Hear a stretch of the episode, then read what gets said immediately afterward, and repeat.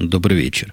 7 декабря 2009 года, около 8 часов по среднеамериканскому времени, 236 выпуск подкаста «Атум Путуна».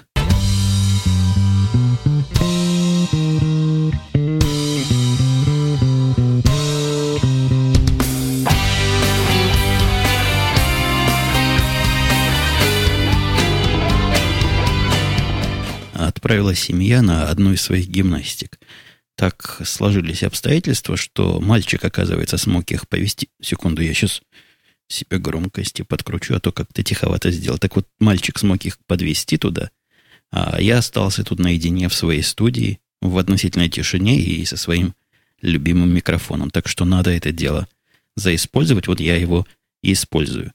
Времени немного, тем много, вопросов много, поэтому сразу, сразу бегом и с места в карьер начну – я все еще остаюсь в своей немножко около отпускной темы. Пожалуй, под, подводим концы ко всем этим впечатлениям, ну или подходим к этим самым концам. Я гляжу, чего тут у меня написано в шоу-нотках. Самым первым пунктом стоит пункт, о котором я где-то в других подкастах уже говорил, и, по-моему, в Твиттере тоже гневался, а по поводу автомобильных разочарований отпуска. Но не может быть все хорошо, обязательно что-то должно быть плохо, и я думаю, автовладельцы меня поймут. В прокате взял, не взял, а дали мне машину, которую я выбрал, там у них целая градация. Какую машину хочешь брать, самую дешевую я обычно не беру, самую, которую рядом с ней обычно беру, она не помню, как то ли мелкая, то ли бюджетная, то ли постбюджетная называется. И иногда беру машины третьей категории, то есть такая третья снизу. Там на самом деле категорий немало. После этой третьей есть четвертая, пятая, шестая – и я не помню, сколько всего.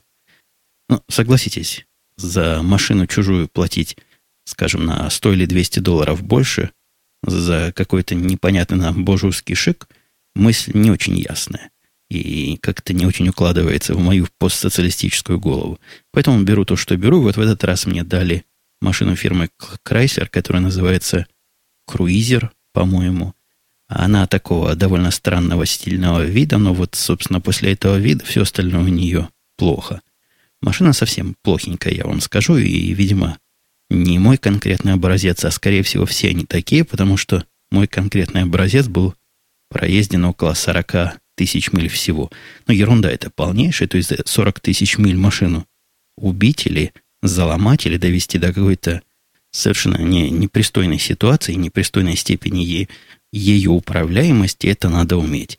Мне кажется, она была от рождения такая, то есть едет она действительно шустро, разгоняется быстро, но едет плохо. Э, едет в смысле управляемости. На ней ехать было страшновато на скорости, даже миль в 60, наверное. И это мне видится такая корневая проблема. Ну, что за машина такая, 100 километров, и на ней уже страшновато ехать.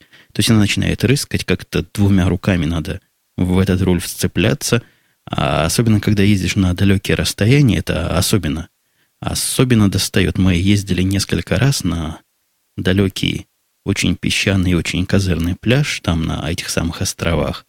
И ехать туда часа полтора и часа полтора обратно. Так вот, ни разу мне эти полтора часа не были в радость проехаться. Да и дорога была странноватая. К сожалению, кроме фотографий, я вряд ли представлю фильм о записи по этой странноватой дороги, то есть когда едешь по мосту, с одной стороны океан, с другой стороны океан, и мост висит над этим океаном в метрах 30-50. Страшновато.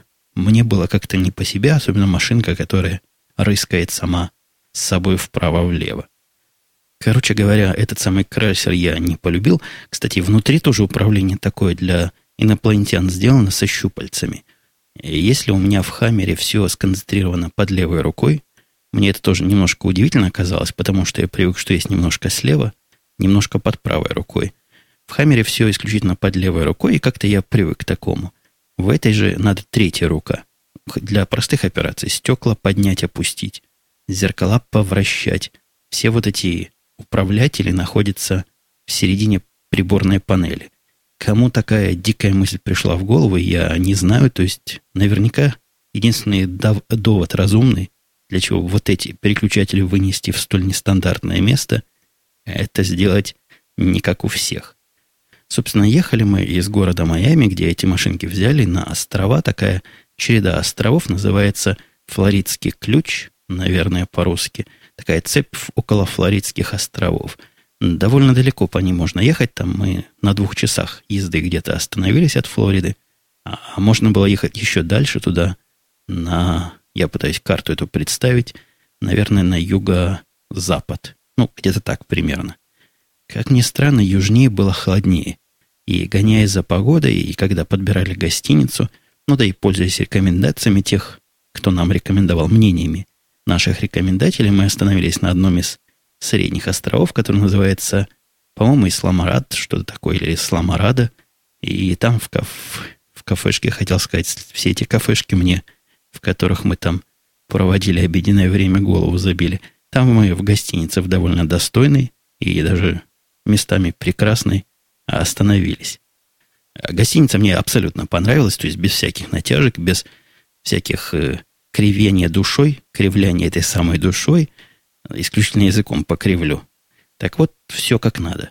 А отдельный домик, практически такой на два входа, или на три, по-моему, на два входа, барачного вида снаружи, но вполне аккуратненький и достойный внутри, совсем что там надо. Персонал незаметный, что чего может быть лучше в гостинице, чем персонал, которого ты не видишь. Уходишь, у тебя постель не застеленная, приходишь, у тебя уже все в порядке. Людей совсем мало. И весь этот, вся эта гостиница и вся эта обстановка как нельзя более предрасполагает к любимой мной форме отдыха, растительной.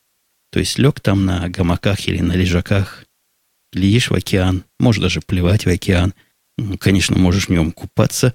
Хотя тоже с этим купанием возникло у нас, я в радио Ти рассказывал.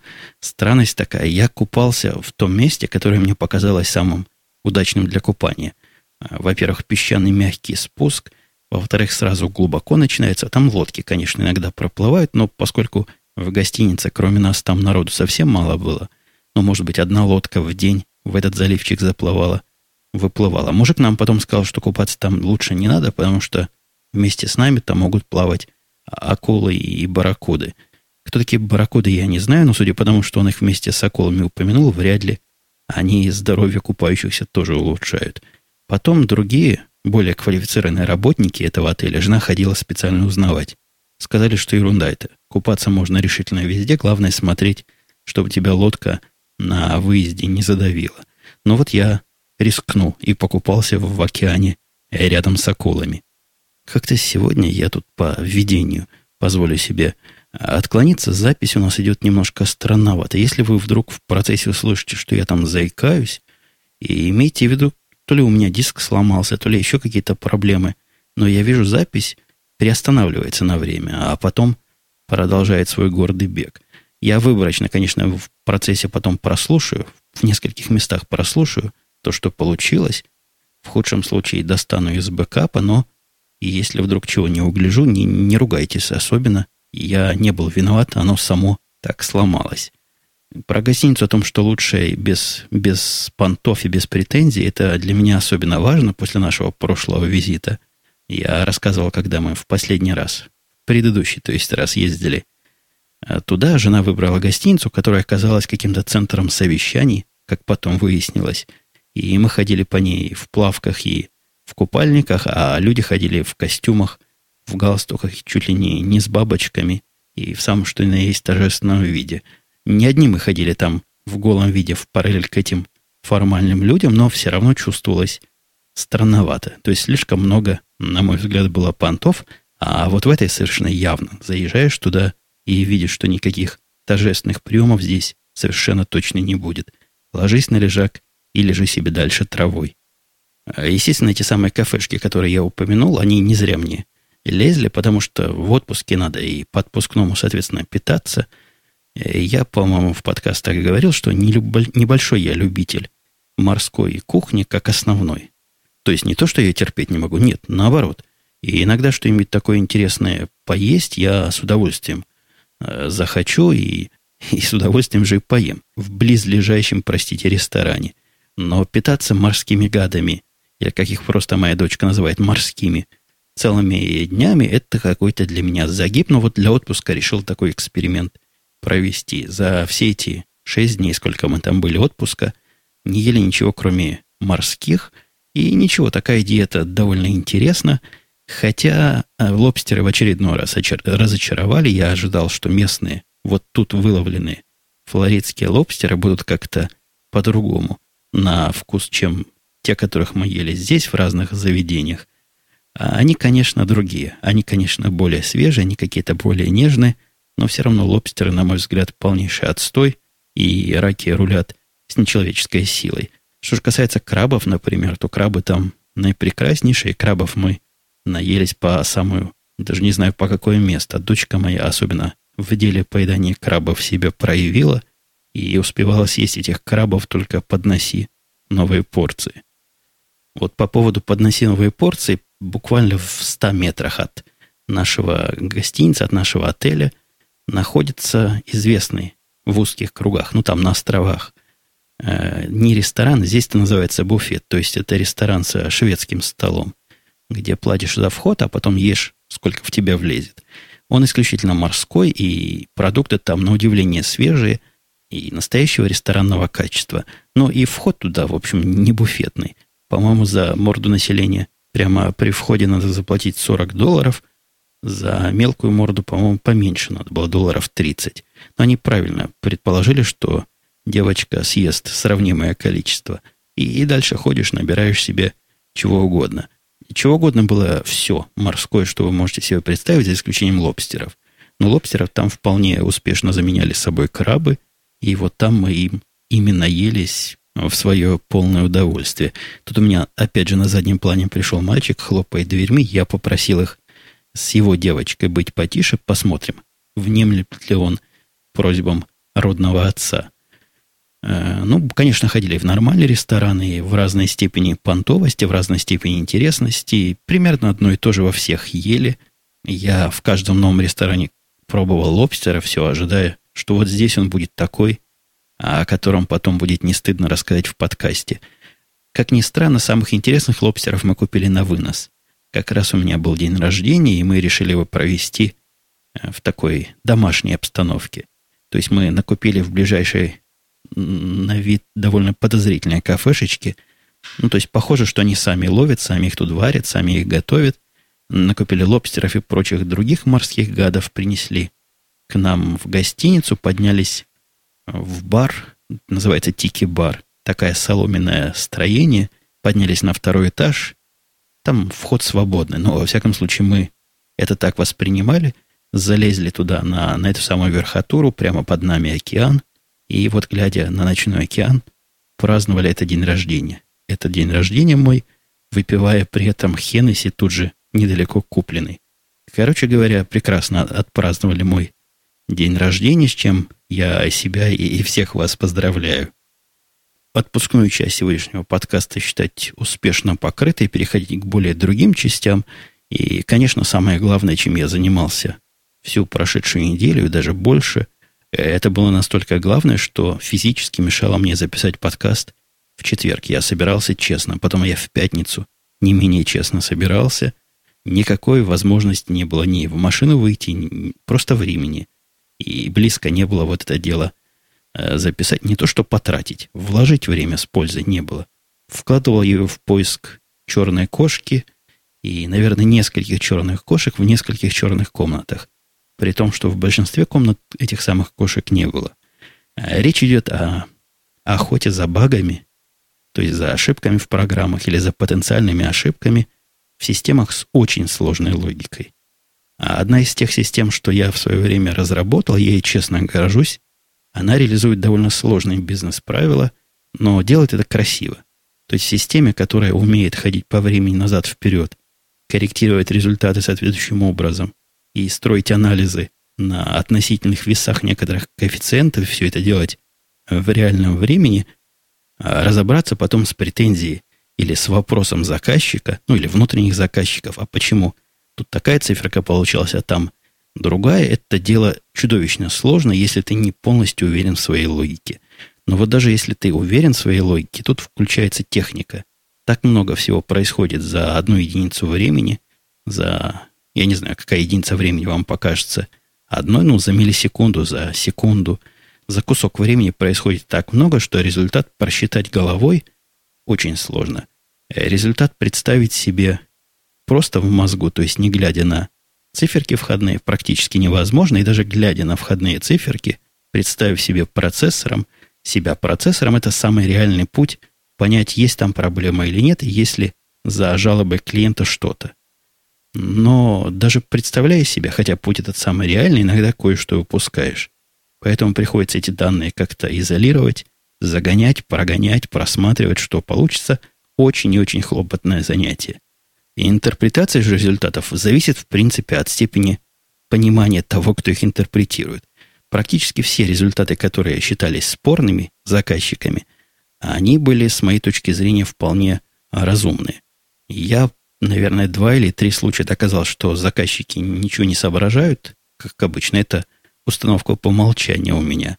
А моя система все правильно посчитала, и в одном случае я таки действительно нашел странное место, которое уходило корнями э, в некие неточности описания системы. Но там проблема такая, что если вдруг в одну и ту же миллисекунду... Время у нас точностью в системе до миллисекунды.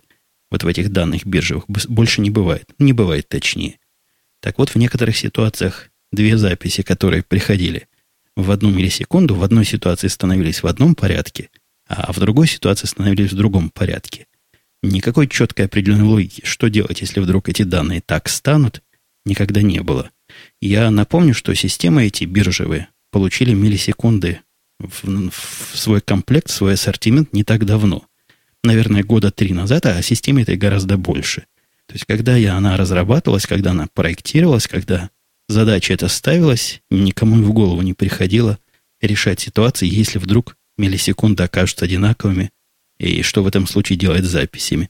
Но вот стала эта ситуация, довольно часто оно происходит. При таком-то количестве записей надо не просто, чтобы в одну миллисекунду, а чтобы запись про один и тот же инструмент. Инструмент – это объединение нескольких бумаг, которые продаются на разных биржах, но являются в сущности одним и тем же чем-то. Я не буду тут сильно в мои профессиональные дела углубляться, но, например, в Европе есть такая компания, Водофон называется. Этот Водофон продается чуть ли не на любой европейской, что крупной, что мелкой бирже, и на разных биржах он называется по-разному, но идет речь везде о той самой фирме, которую вы себе в голове строите, когда говорите Водофон. Ну, намучился я и с Водофон, и с Европами намучился, и с Азиями как-то была проблема совсем, в принципе, миром. Похоже, нашли все концы, и вот теперь я сделал подтверждающий перезапуск и подтверждающий пере, перегенерацию результата, где порядок этих самых инструментов в одну и ту же миллисекунду всегда будет четко задан. Оно не так смешно, как кажется. Оно настолько не смешно, что теперь мы совершенно серьезно собираемся перегенерировать назад во времени все данные минимум месяца на два. Это ко второй проблеме приводит. Дело в том, что в течение дня данные эти регулю... ре... Ре... генерируются. Слова выпадают. Генерируются за 8-9 часов. Система вся рассчитана на том, чтобы успеть их за 8-9 часов генерировать, быстрее как-то не надо. Но в свое время умные люди ее придумывали в моем лице, и поэтому в режиме максимальной загрузки и напрягши все свои компьютерные силы, она может весь день обработать часа за два. Но если вам надо, представьте себе, прогнать 100 дней, или даже 60 дней, то это долго. Это и долго запускать, и долго загонять, или нужны специальные компьютерные мощности. И вот теперь я поднял вопрос о покупке специального парка компьютеров, которые не будут делать ничего, кроме дня X. И вот если возникнет день X, когда надо будет пересчитать чего-то большое и массивное, вот эту ферму серверов мы начнем использовать. Поначалу я попросил 4 сервера, но у нас тут такая ситуация, что привыкли начальство привыкло, что я человек бережливый, и если я прошу два сервера, лучше дать четыре. А если я прошу четыре, лучше дать восемь. Пока дали шесть. Теперь у нас будет шесть серверов, которые не делают ничего, а вот в случае необходимости я смогу их простаивающие ресурсы задействовать для таких массивных, мы это называем реранов, то есть пере, перегенерации, перезапусков. Вопрос сразу встает ребром. А что с этими серверами делать в обычные дни?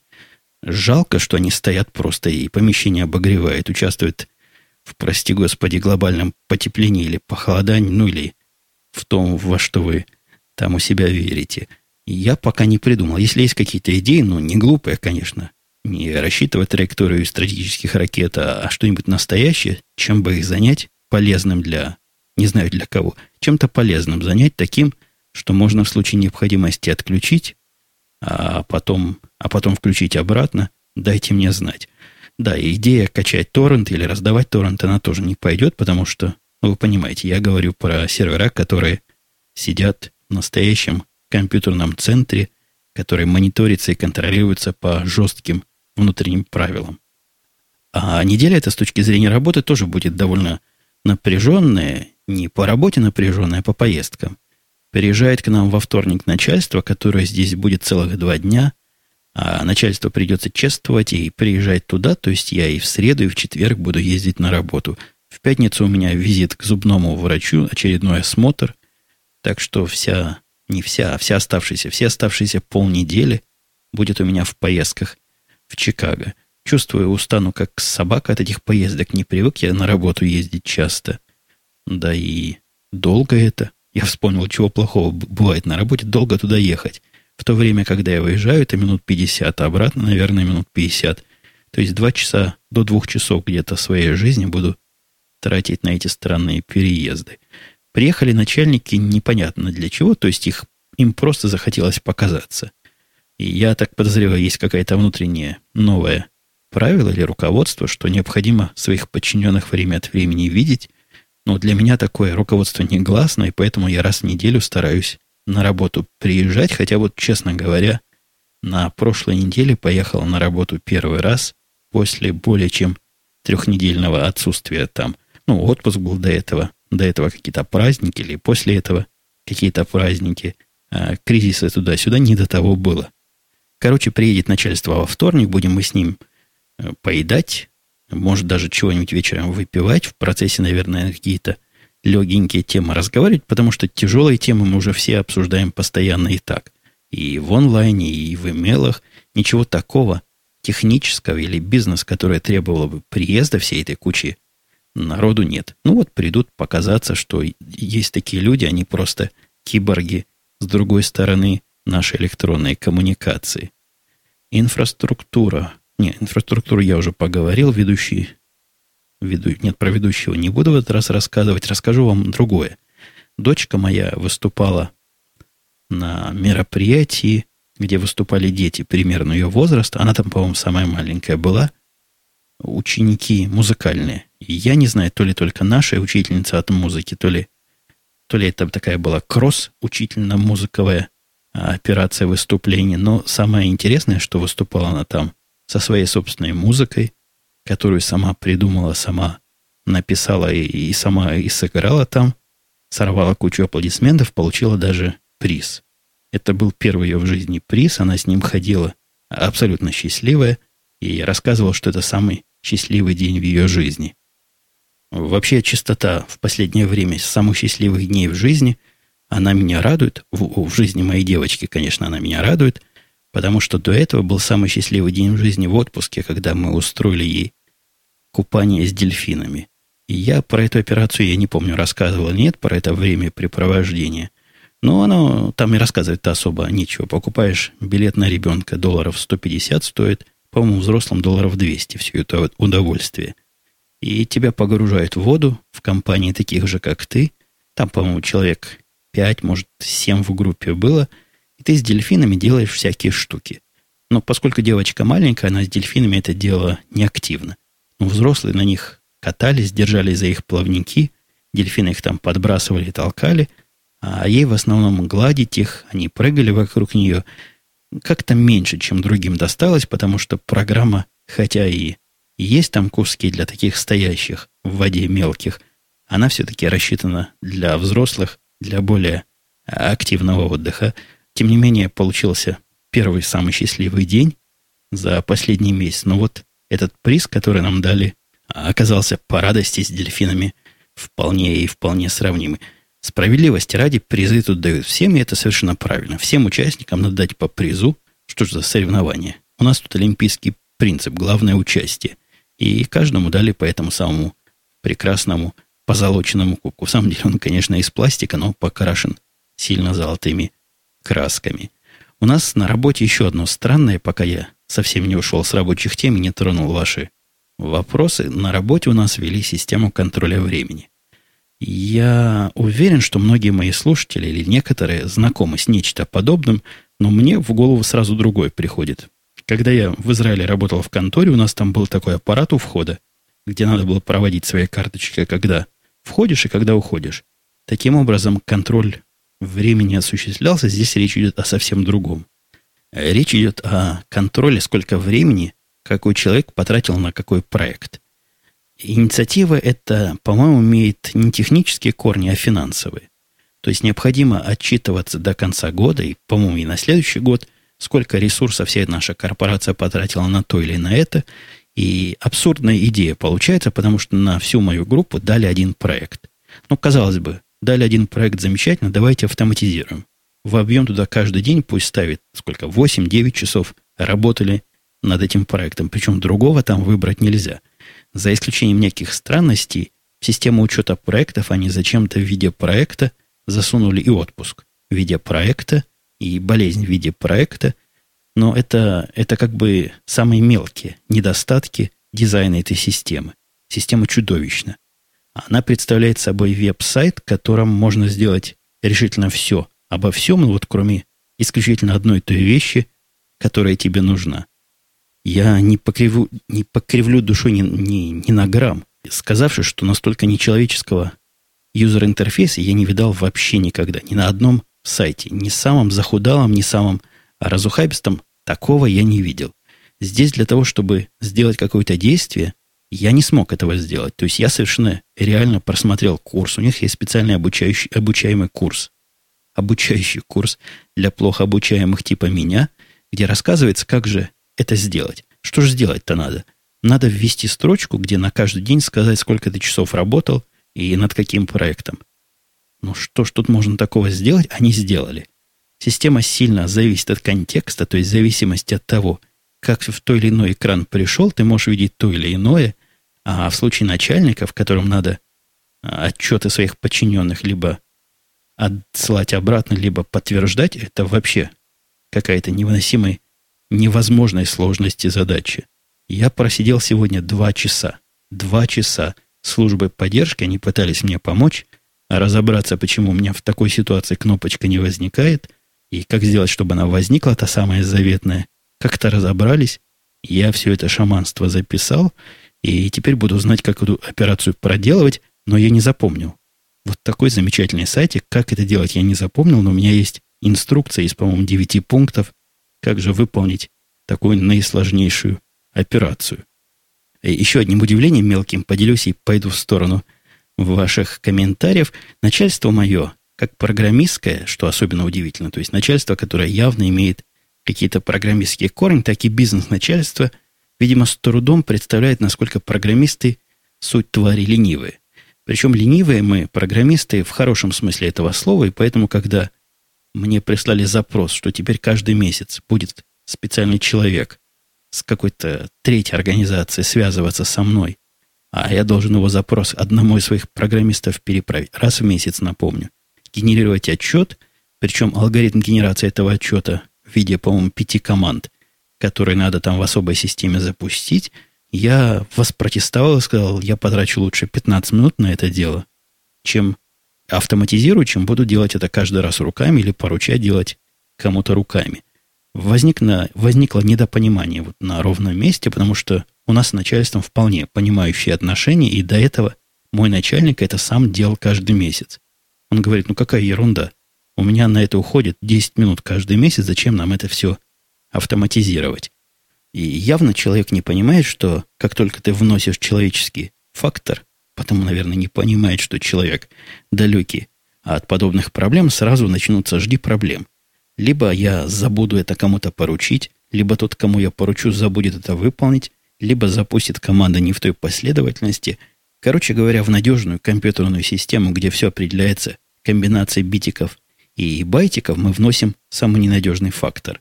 В конце концов, мне убедить его не удалось, но удалось заставить. Я сказал, нет, я так делать не буду. Я потрачу 10 минут своего личного времени и сам это напишу так, что будет работать. Авторитет мой высокий, запас доверия ко мне огромен, поэтому он сказал, ладно, если тебе это сделать счастливее, автоматизируй. Но не в ущерб и не за счет других задач. Я это уже автоматизировал, ушло у меня меньше, чем 10 минут, наверное, минут 5. Но теперь следующие месяцы, пока этот продукт у нас будет бежать, я буду спать так же спокойно, как и, и спал до этого. И, и тут же у нас по поводу сна начинаются комментарии. Слушатель Омлет говорит, вот уж не понимаю, кто под ваш подкаст засыпает. Честно, целую ночь не спал, пытался работать, устал и просто для хорошего завершения рабочей ночи решил послушать только что вышедший утром выпуск. Разодурился не на шутку, особенно от первого впечатления от отпуска. Теперь сна не в одном глазу. Я не специально, дорогой омлет, хотя, серьезно говоря, я не пытаюсь добиваться того, чтобы под мои подкасты засыпали, а с третьей стороны не считаю это ни, ни комплиментом, ни наездом. Ну, вот такая констатация. Сам я под них прекрасно тоже засыпаю, так что можете попробовать засыпать в наушниках под меня. Э, концентрация вот этих сообщений о том, что подкаст не засыпательный, то есть в виде комплимента, как-то велика в этом э, случае. Была, была слушательница, которая мне тут много чего написала хорошего о том, что... Сейчас я попытаюсь найти. Во, нашел. Слушательница то ли Ирмочка, то ли Ирмачка. Ирмачка как морячка. Тоже интересно звучало, но Ирмочка, наверное, от слова Ирма. По-моему, было такое почти буржуйское имя в Советском Союзе. Там какие-то недобитые прибалты таким именем назывались, но, тем не менее, Ирмочка говорит, здравствуйте, слушаю вас года два. Нашла случайно в русской ленте, включила было прослушать и обомлела. Хотя эпизод попался про железки, голос зачаровал. Вот ее зачаровал мой прекрасный голос. Пришло на ум сравнение с Набокова. Вы умеете описать предмет действия очень живо и красиво. Спасибо. Да, с Набоковым меня не сравнивали, меня было сравнивали с Довлатовым. А с Набоковым это, наверное, уже другая весовая категория.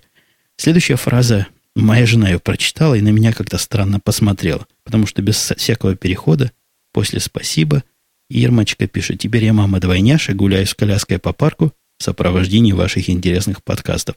Я жену заверил, что я совершенно ни при чем. И в этом переходе никакого участия не предпринимал. У нее три вопроса. В Ирмочке, и, во-первых, она спрашивает, верите, верю ли я в органическую пищу, которая лежит на прилавках. Почему яблоки такие же нетронутые, блестящие, как химические? Про это все я говорил как-то. Про яблоки не говорил, а про органическую пищу говорил, что она действительно лучше. А органическое мясо как-то более другое на вкус, более привычное. Про фрукты и овощи вообще разговора нет. А яблоки, по-моему, блестящие, потому что их для товарного вида то ли воском, то ли еще чем-то подобно натирают. Далее она спрашивает вопрос о том, что знакомые, которые задумали очередного ребенка, пользовались технологиями. Я, честно говоря, не помню этой истории. Видимо, слушательница где-то туда вдаль а, соотносит свои вопросы к каким-то прошлым выпускам. Не знаю, что сказать. Я помню одну пару, которая таким образом при, прибегала к технологиям, кто-то у них получился. Но вот мальчик или девочка, тот, кто обещали или получился, вот это я уже не помню. То есть я не помню, за что они платили, то ли они девочку хотели, то ли мальчика, и какой результат и из этого вышел. Ну, конечно, традиционный вопрос, кто поет песню. Я напомню, что на официальном сайте podcast.umputun.com, на котором я теперь сделал всю эту систему комментариев, не я, конечно, а добрый автор этой системы комментариев добавил поддержку русского языка. Теперь там прям по-русски написано, какую кнопку нажать и куда комментарии вводить. Так вот, на этом самом сайте в конце каждого шоу-нот каждому подкасту написано после звездочки на иностранном языке, потому что в основном мне люди поют иностранные. Написано, кто и что пел.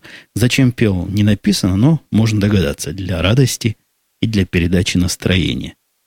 Слушатель Ксеп явно игроман.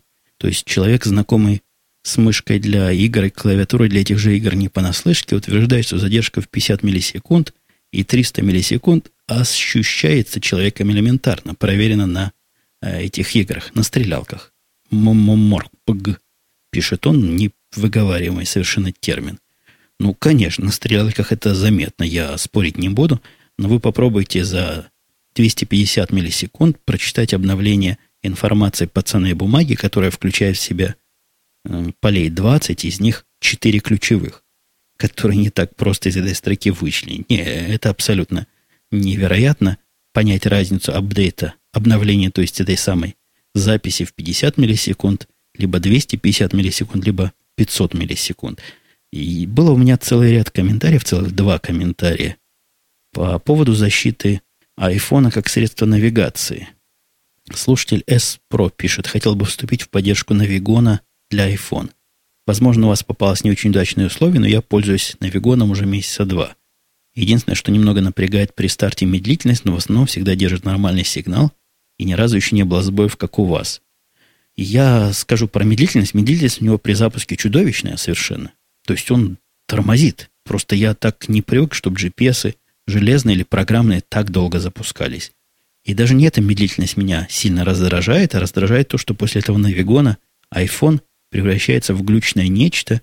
У меня пару раз он после выхода уже из навигона он продолжал гореться, то есть он там явно где-то работал и жрать батарейку как не в себя. Это было у меня не один раз. То есть не один раз я замечал после навигона торможение общее айфона. Я навигон в этом смысле не то что подозреваю, я уверен. Тут результат и действия совершенно прямо связаны. Я его даже сносил, переустанавливал, перезагружал iPhone, все равно поведение всегда одно и то же. А вот по поводу навигации в iPhone еще говорил слушатель RMRF32P, говорит, что сам я виноват. И, наверное, он прав. Утверждает слушатель, что GPS там, конечно, не фонтан, но ты бы еще глубже его в машину засунул. Вот об этом я совсем не подумал. Я уже так забыл о приемниках, которых надо ставить повыше к стеклу, чтобы они ловили. Хотя были у меня такие. Для, как назывался этот наладонник, который у меня был HP-шный, Pocket PC, была карточка GPS, которая просто в машине не работала без антенны. То есть была антенна, которая снаружи только так все это устройство работало. Том-том, который железный у меня был в Хонде, я цеплял во все места, которые хотел, и никогда не задумывался о том, насколько он запрятан внизу или вверху. В этой же машинке, которую я ругал, действительно прикуриватель довольно далеко от стекла, наверное, максимально далеко от стекла, практически на самом полу, и действительно, iPhone был, был не, не в прямой видимости этих самых вышек. Возможно, я виноват, уж точно виноват в том, что не подумал о таком объяснении. Слушатель пишет, что у него самого подобная подставка под iPhone, которая вставляется в прикуриватель GPS работает только по праздникам. Если же iPhone поднять на сантиметров на 20, то сразу становится хорошо. Так что вина в первую причину в недостаточном планировании, непроведенных полевых испытаниях перед поездкой. Я же не знал, какая машина будет. И мне в голову не приходило, что высота айфона может повлиять. У себя в Хаммере я попробовал, у меня она тоже не очень близко к стеклу. То есть, наверное, сантиметров 30-40 от стекла. Туда понизу и работала прекрасно. Так что я только частично принимаю эту претензию о недостаточных полевых испытаниях. Слушатель Май пишет «Здравствуйте, Евгений, спасибо большое за подкаст, и всегда слушаем женой с удовольствием. Каждый новый подкаст как И вам спасибо, что я вам как праздник каждый новый. Есть несколько вопросов. После такого введения просто было бы невежливо не ответить на вопросы дорогие вы слушатели, учитесь, как надо формулировать вопросы. Вы негативно высказываете о программах для навигации на айфоне. Правильно ли я понимаю, пишет Майк что у вас не было возможности их предварительно потестировать перед покупкой? И это фактически были деньги, выброшены на ветер. Совершенно верно. Далеко не все программы, которые продаются для айфона, позволяют как-то себя протестировать. По-моему, нет такого режима протестировать, а потом заплатить. У некоторых программ бывают легкие версии, урезанные которые, ну, я не знаю, насколько они представлены в программах навигации, я такого не видал. Кстати говоря, я вполне допускаю, что с этими претензиями, которые я тут высказываю, агрессивно уже который выпуск, можно вполне пойти и потребовать деньги обратно. И я практически уверен, что смог бы их выбить обратно. Но все-таки программа эта хоть как-то работала, я себе представляю, может быть, где-то в будущем, когда все остальные приборы навигации откажут, будет у меня iPhone вот с этим не до GPS и не до навигационными программами, которые вдруг когда-то и где-то выручат. Так что денег назад требовать не буду.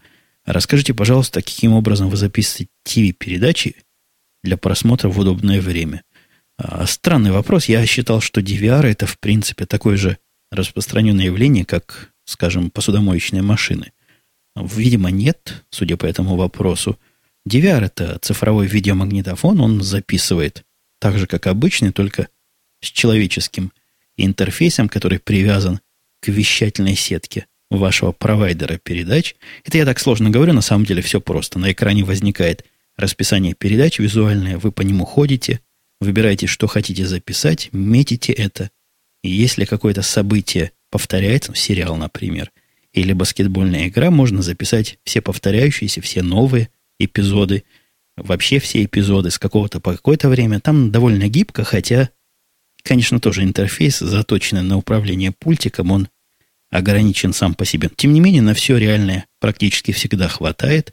А не так давно я нашел, что, оказывается, поиск и запись автоматическую по результатам поиска можно осуществлять не только по названию передачи, но и по описанию. Это крайне ценно. Я смотрю NBA, и меня больше всего интересует, когда играет либо Чикаго, либо Сан-Антонио. И вот теперь у меня есть два правила там, которые автоматически все такие nba игры сами по себе записывают. Очень удобно. Телевизор я тоже не раз говорил. В прямом эфире просто не смотрю никогда.